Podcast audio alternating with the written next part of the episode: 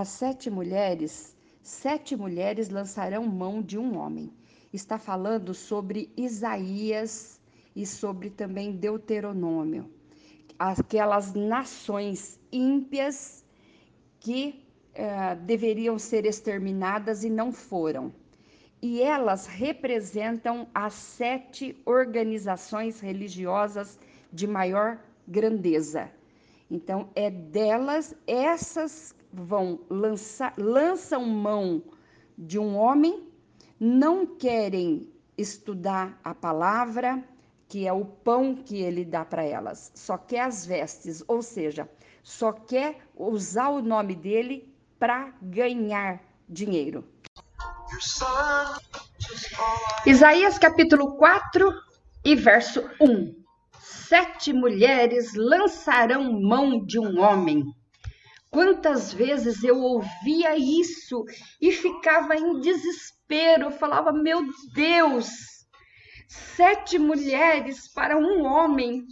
Ah, isso não pode acontecer, meu Deus, o que será disso? Bom, aí até que chegou o dia, porque tudo tem a hora em que o Senhor vai clareando na nossa mente à medida que nós nos esforçamos a estudar a Sua palavra. Aí vai lançando luz e a gente vai sabendo a verdadeira história daquilo que o Senhor escreveu. Sete. Mulheres simbolizam as nações ímpias, religiões ou igrejas que só querem o nome de Jesus.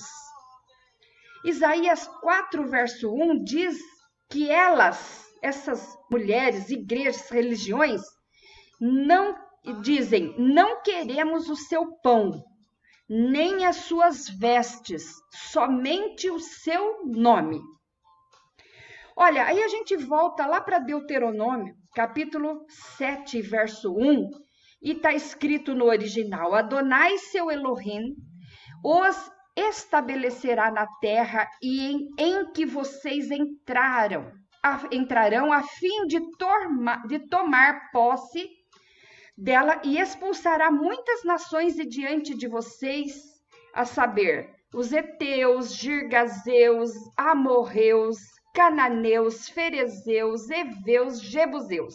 Sete nações porque essas sete nações são maiores e mais fortes que vocês. Então não pode deixar nada. Continuando então, está desvendado o mistério. As sete mulheres não lançarão mão de um homem, não. Não existe sete mulheres para cada homem, não.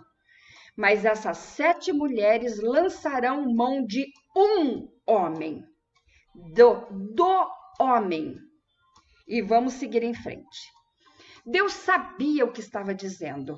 Quando o Senhor teu Deus te houver introduzido na terra a qual vais para possuir e tiver lançado fora muitas nações de diante de ti, os heteus, girgazeus, amorreus, cananeus, perizeus, heveus e os jebuseus, essas sete nações mais numerosas e mais poderosas do que tu e o Senhor teu Deus as tiver dado diante de ti, e as ferir totalmente, as destruirás. Não farás com elas aliança, nem terás piedade delas, nem te aparentarás com elas. Não dará tuas filhas e seus, a seus filhos, não tomarás suas filhas para teus filhos, pois fariam desviar os teus filhos de mim para que servissem a outros deuses. E a ira do Senhor se acenderia contra vós e depressa vos consumiria. Deuteronômio 7, 1 a 4. E segurou esse Sheva, sete. Sheva é sete no feminino. Então, mulheres, sete mulheres segurou um, em um homem, errad é um, o número um, em um homem, Baon, no dia, aquele, naquele dia, Lemor, dizendo, do nosso pão comeremos, dos nossos vestidos vestiremos, só, só queremos somente o seu nome. Tira nossa vergonha, opróbrio. E a gente vê que esse versículo é um conceito fechado.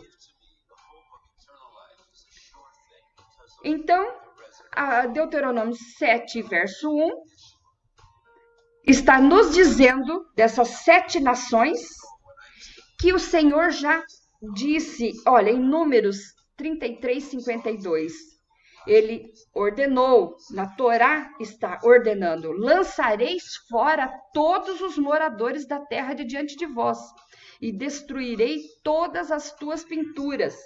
Também destruireis todas as suas imagens de fundição, e, e desfareis todos os teus altos. Aí o verso 55 de Números 33 diz: Mas se não lançardes fora os moradores da terra de diante de vós, então os que deixardes ficar vos serão por espinhos nos vossos olhos e por aguilhões nas vossas virilhas, e apertar-vos-ão na terra em que habitardes. A ordem de Deus foi que exterminassem estas sete nações. Mas isso não aconteceu. Então, das sete nações surgem sete religiões do mundo, ambas representadas pelo mesmo símbolo, mulher. Quais são as sete religiões então que surgem? Islamismo, catolicismo, espiritismo, budismo, ateísmo, judaísmo, cristianismo. Isaías diz que todas lançarão mão de Cristo, filho do homem, porque em todas tem joio e trigo, que só ele saberá separá-los. Em todas as religiões existem o abandono total ou em partes do assim diz o Senhor. Pregam as rosas sem espinhos, pregam a chave dos carros e casas, quando deveriam pregar a chave para entrar no reino dos céus.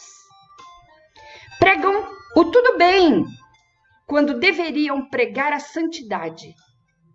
Muitos até pregam que as Bíblias desaparecerão das mãos do que sofrerem perseguições. Mas o que vai sair são as doutrinas que vêm sofrendo alterações e desviando a muitos da verdade. Textos bíblicos alterados. Rejeitando muitos textos originais, traduziram e interpretaram conforme lhe foi conveniente. E Deuteronômio 4 e 2 é muito claro, é a própria boca do Eterno, Tessevaot, Rei do Universo, que disse: Não poderemos acrescentar nem diminuir nada do que foi dito por ele. Olha o que ele falou. Agora, pois, ó Israel, ouve os estatutos e os juízos que eu vos ensino para os cumprirdes, para que vivais e entreis e possuais a terra que o Senhor Deus de vossos pais vos dá. Não acrescentareis a palavra que vos mando, nem diminuireis dela, para que guardeis os mandamentos do Senhor vosso Deus, que eu vos mando. Aí nós temos lá em Apocalipse, capítulo 22, verso 14, um exemplo de um texto que sofreu alteração. Por que sofreu alteração? Não sei. Mas olha o que está escrito no original: Felizes os que guardam seus mandamentos, e será para eles permitido a comer da árvore da vida para a entrada na cidade pelo caminho dos portões dela. Desobedientes não terão direito à árvore da vida. E só existe dois lugares onde se refere a árvore da vida. Um é em Gênesis 2:9, quando os nossos pais na fé pecaram e foram excluídos para distante dela. E o outro está em Apocalipse 22, 14, onde diz que aqueles que guardarem, não desobedecerem os mandamentos, terão direitos a ela. Então, o mandamento que foi dado a nossos pais, Adão e Eva, que eu não estou criticando eles de jeito nenhum, são nossos pais. Então eu não estou, eu não critico eles, mas o nosso o, o mandamento que foi dado para eles de não se aproximar da árvore, de não comer da árvore, foi quebrado, eles não desobedeceram. E assim foram foi protegida. E essa árvore está protegida até aquele dia de Apocalipse 22, 14. Para os que guardarem os mandamentos, para aqueles que não desobedecerem os mandamentos. Eu estou colocando aqui uma versão a primeira versão da tradução do original para o português de 1681 pelo padre João Ferreira de Almeida, o quem, ao quem eu dedico minha gratidão também. Olha como está escrito no original: Bem-aventurado aqueles que guardam seus mandamentos, para que tenham poder na árvore da vida e possam entrar na cidade pelas portas. Então aqui está o original. Mas olha a alteração que sofreu. Bem-aventurados aqueles que lavam as suas vestiduras no sangue do cordeiro. Isso é lindo, é maravilhoso, mas não está escrito no original. E o Senhor falou que não é para tirar e nem pôr o que está escrito. A Bíblia já está completa, já está feita. Não é para acrescentar mais nada. Para que tenham poder na, ou para que tenham direito a. Então puseram direito. Não. Então, bem-aventurados que lavam suas vestiduras no sangue do cordeiro. Não existe esta frase e nem direito à árvore da vida. Tá? O que está escrito no original é: Bem-aventurado aqueles que guardam seus mandamentos, para que tenham poder na árvore da vida e possam entrar na cidade pelas portas. Esta é a primeira versão feita em 1681 pelo padre João Ferreira de Almeida. O padre João Ferreira de Almeida uh, uh, morreu, ele fez primeiro o Novo Testamento, que quem mandou por no, escrever Novo Testamento também foi o imperador. O imperador viu que estava pronto, traduzido o Novo Testamento, falou: ah, põe nome de Novo Testamento. Tá bom, então tá, Novo Testamento. João Ferreira de Almeida traduziu então essa parte da Bíblia e depois começou Gênesis, tal. Quando chegou em Ezequiel, ele morreu. E aí deram continuidade à tradução. Em 1681 foi lançada a primeira versão traduzida para o português. Nossa, e eu fico muito feliz com isso, porque graças a essa versão em português, as pessoas começaram a ter acesso à Bíblia que era só original hebraico e estava em poder dos hebreus, né? Então, tivemos poder. Olha que benção. Então, o ano que foi lançado foi 1681 pela viúva de J.V. Sommeren, tá? em Amsterdã. Que benção. Então, essa é a foto da primeira Bíblia em português traduzida pelo padre João Ferreira de Almeida em 1681. Veja que ele traduziu Apocalipse 22, 14 certinho, nas edições posteriores que vieram com erro até nós. E aí começou a vir bem-aventurado. Ah, então, bem, ele traduziu certo: bem-aventurado aqueles que guardam seus mandamentos. E não bem-aventurado os que foram lavados nas vestes do cordeiro. Olha aqui, então esta é a primeira versão escrita, um português todo daquela época, né? Bem-aventurados aqueles com dois L que guardam seus mandamentos, para que na árvore da vida, para que na árvore da vida tenham poder e não e, e, na, e entram pelas portas, e na cidade entram pelas portas. Apocalipse 22, então, Apocalipse 22, 14, traduzido na primeira versão da tradução do original, foi traduzido certinho, como está no original. Bem-aventurado aqueles que guardam seus mandamentos. E depois, essa é a Bíblia que eu uso hoje, a ARC, Almeida, Revista Corrigida. Então, essa Bíblia que eu uso hoje está escrito assim, ó: Bem-aventurados aqueles que lavam suas vestiduras no sangue do Cordeiro, que não está certo, para que tenham direito à árvore da vida e possam entrar pelas cidades. Então, essa é a Bíblia que eu estou usando e que tem a tradução equivocada. Sete mulheres representando, simbolizando as sete nações ímpias, ou as sete religiões, ou as sete igrejas. Elas lançarão mão de um homem, naquele dia, lançarão mão de, do homem. Essas sete mulheres, todas que são todas as religiões, confessam que andam com Cristo, que são de Cristo, usam o nome de Cristo aqui e ali, fazendo milagres e prodígios para ganharem a atenção do mundo e dos que não têm discernimento de espíritos. Assim enchem seus gasofiláceos de dinheiro, fama e atraem multidões. Essas sete mulheres, essas que são essas sete religiões, querem apenas usarem o nome de Cristo, aqui e ali, então, qualquer coisa é o. Ai, em nome de Jesus Cristo, em nome de Jesus, né? Mas não querem usar as vestes de justiça de Cristo. Não querem comer o pão, que é a sua palavra, estudar a sua palavra. Muito menos seguir e obedecer os seus mandamentos.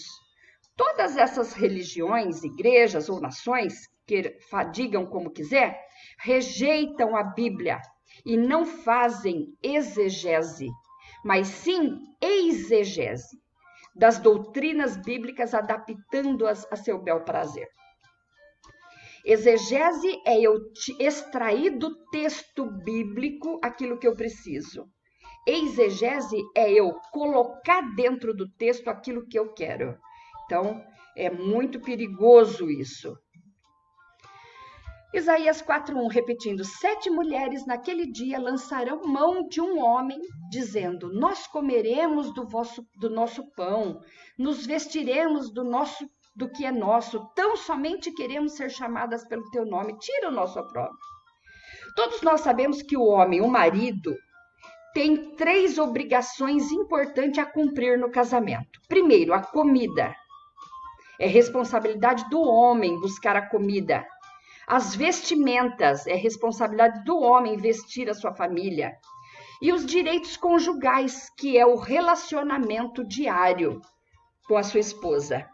Aqui, elas não querem nada disso. Querem comer das suas próprias comidas, usarem sua própria vez. Quer comer sua própria comida? Porque elas têm os seus conceitos formados. Elas não querem obedecer um mandamento do Senhor.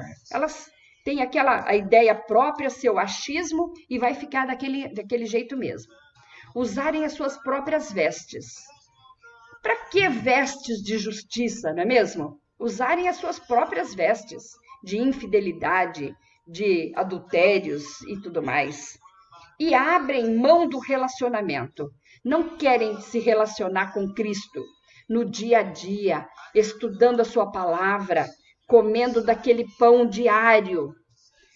Não quer, mas querem apenas o nome dele, para se encherem de fama riqueza e gozar dos bens que adquire com o nome dele.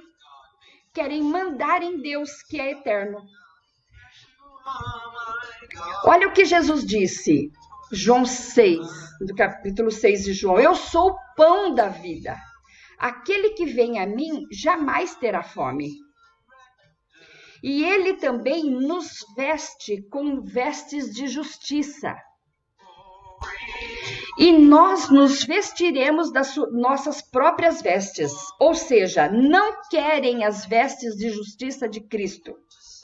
Santo Agostinho disse: Senhor, tu és a justiça e eu sou o pecado.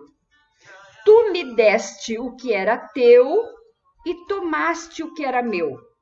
Isaías disse: Pelas tuas pisaduras fomos sarados. Mas para que a gente fique sabendo disso, temos que ter um relacionamento diário com Cristo. Ler e estudar a palavra de Deus, que é já está perfeita, completa, feita desde a criação.